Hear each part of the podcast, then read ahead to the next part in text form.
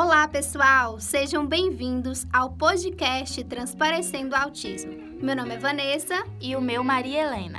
E hoje vamos relatar as experiências de duas mães com filhos que são portadores do transtorno do espectro autista.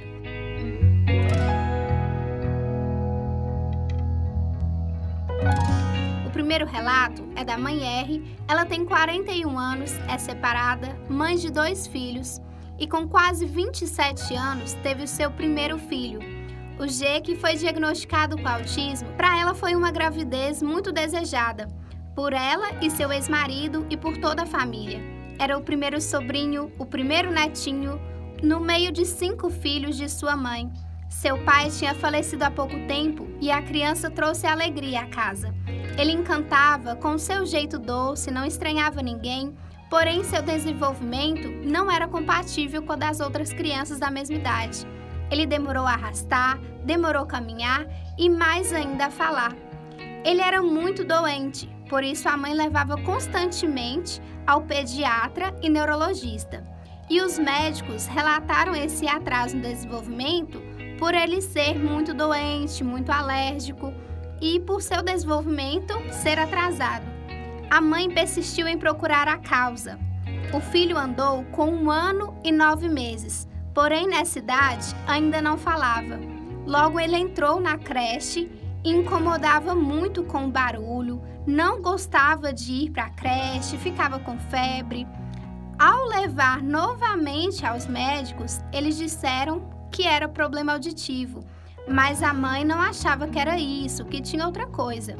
Até que um dia conversando com uma psicopedagoga, relatou a história de seu filho.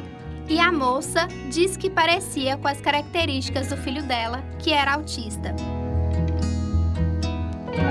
Então a mãe começou a pesquisar sobre o autismo e identificou que o seu filho tinha características do autista. Nesse período, ele tinha por volta de uns 3 anos de idade. Foi então ao pediatra, ao neurologista e o psicólogo, e eles insistiam na deficiência auditiva. Fizeram exames auditivos e o otorrino encaminhou para o fono, que deu um diagnóstico de autista. A mãe não ficou em choque. Ela já pensava que poderia ser. Só queria que traçassem um diagnóstico. Assim, seu filho foi diagnosticado com autismo, suas características eram bem evidentes.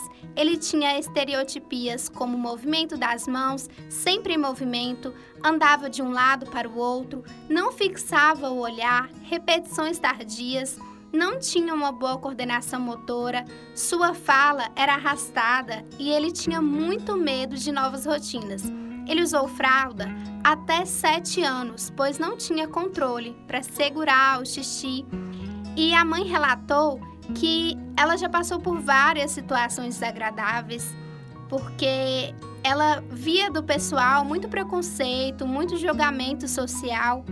Na escola, o seu desenvolvimento foi sempre atrasado, ele não era alfabetizado, os professores de apoio tinham muita dificuldade de trabalhar as singularidades dele.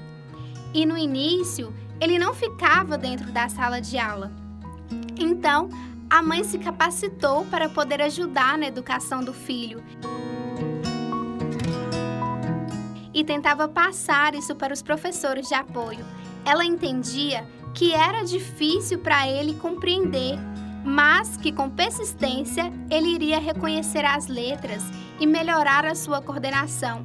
E o recado que ela passa para todas as mães que descobriram de alguma deficiência com seus filhos é que ela entende a sua dor e que sabe que também tem sempre que lidar com as frustrações do seu filho, mas sempre deve tentar de novo. Não se culpe por achar que não vai dar conta, que a carga está pesada, que às vezes você não tem paciência com da sua casa e às vezes tem paciência com quem é de fora. Todos nós somos humanos e isso faz parte. Sempre haverá um novo dia para podermos tentar de novo. A cada dia buscarmos sermos melhores, capacite para a educação infantil e entenda das leis que amparam seus filhos. Ouvirá muitos nãos. Seus filhos não podem isso, não podem aquilo. Vai ter muitos olhares negativos, mas tenha força e seja a força que seu filho precisa. Assim, ficará mais fácil e mais leve as situações que irão enfrentar. Recentemente, o filho dela não tem mais intervenção profissional, ele possui 13 anos e a mãe acredita no potencial do seu filho.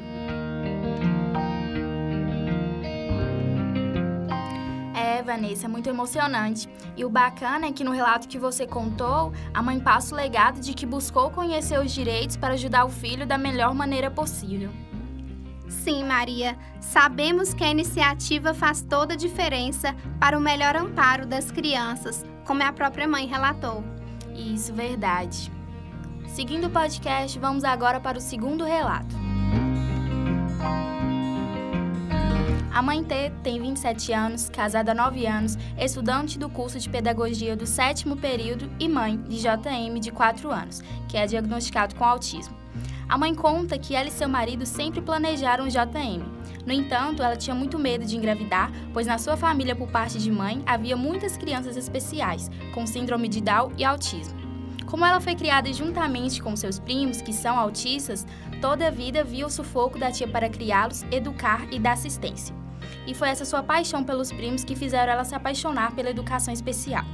Mas mesmo com apego a eles, sempre teve medo de ter filhos por saber como era imprevisível e difícil criar crianças especiais. Até que engravidou de JM aos 23 anos de idade no final de 2015, onde foi uma gestação tranquila e normal.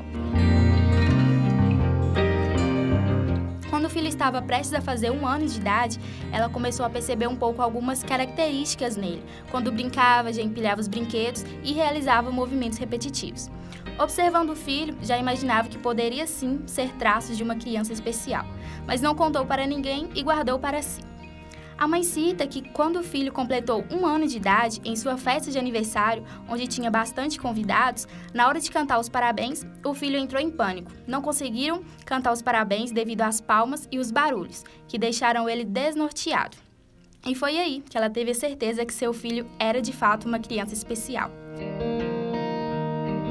Logo após o ocorrido, ela conversou com sua sogra e cunhada e falou com o marido a respeito. A cunhada e a sogra disseram que já haviam percebido algo diferente na criança. Já o marido não aceitava, porque falava que a esposa era paranoica e que era coisa de sua cabeça, só porque tinha convivido com primos que são especiais.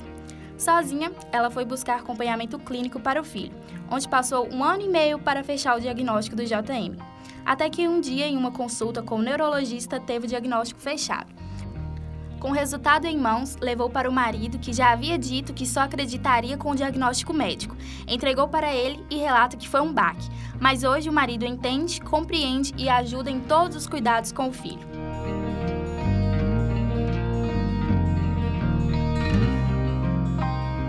O JM foi diagnosticado com autismo grau 2 por ser agressivo. E a mãe revela que já passou por várias situações embaraçosas com o filho e declara que a pior de todas foi quando, em uma perícia médica com ele, ao entrar na sala, ele se desesperou. Pelo fato de estar em pandemia, a médica estava toda de branco, com máscaras, luvas e isso assustou, onde começou a agredir a perita e a mãe, ficando muito agitado. Ela disse que ficou cerca de meia hora tentando acalmar o filho, sem sucesso algum. E na hora de ir embora, quando saiu na porta do local onde estava sozinha com ele, o filho se soltou de sua mão e foi para o meio da rua onde desesperada, querendo pegar o celular para chamar o Uber para ir para casa, ela não conseguia. A mãe disse que pedia ajuda, falava para as pessoas ao redor para ajudá-la a segurar o filho, mas muita gente olhava pra, para o lado com o um olhar de negação, por achar que era, era uma criança mal criada e mimada, e não a ajudava. A mãe relata que passou 20 minutos na rua passando apuros com o filho, que estava tendo crise, e só foi ajudado quando se lembrou que perto do local havia um batalhão da polícia e foi até lá com o filho pedir ajuda para voltar para casa. A mãe confessa que nos quatro anos de vivência com o filho, diz que esse foi o pior momento de sua vida onde que quase todos os dias ele tem crises, bate no pai, agride ela e quer quebrar as coisas. Fica nervoso do nada, mesmo tomando medicamentos diários. Diz que muitas das, muitas das vezes não sabe o que acontece com o filho, que se transforma durante as crises. Ela conta que, por causa da pandemia e tudo fechado, fez a inscrição do filho em uma instituição de tratamento da cidade onde mora, mas ainda não recebeu resposta. E acredita que, talvez por não estar ainda é, recebendo um tratamento clínico, o filho tem crises contínuas conta que o acompanhamento que o filho tem é só o pedagógico, uma vez por semana e que frequenta a creche todos os dias na parte da tarde, onde gosta do ambiente escolar, interage com os colegas e brinca tranquilamente. Relata ainda que o filho é uma criança caseira e totalmente normal quando não está em crise. Gosta do cantinho dele, gosta de estar sempre ligado na TV, nos brinquedos, adora música e gosta de ir para a casa da avó todas as tardes. Não gosta de barulhos e de estrada. Quando sai para passear, logo quer voltar para casa. A mãe conclui dizendo que o filho às vezes fica agressivo e tem dias que é sufocante e não sabe lidar com ele, que já foi encaminhada para uma psicóloga, no entanto, por causa da pandemia, os atendimentos foram suspensos.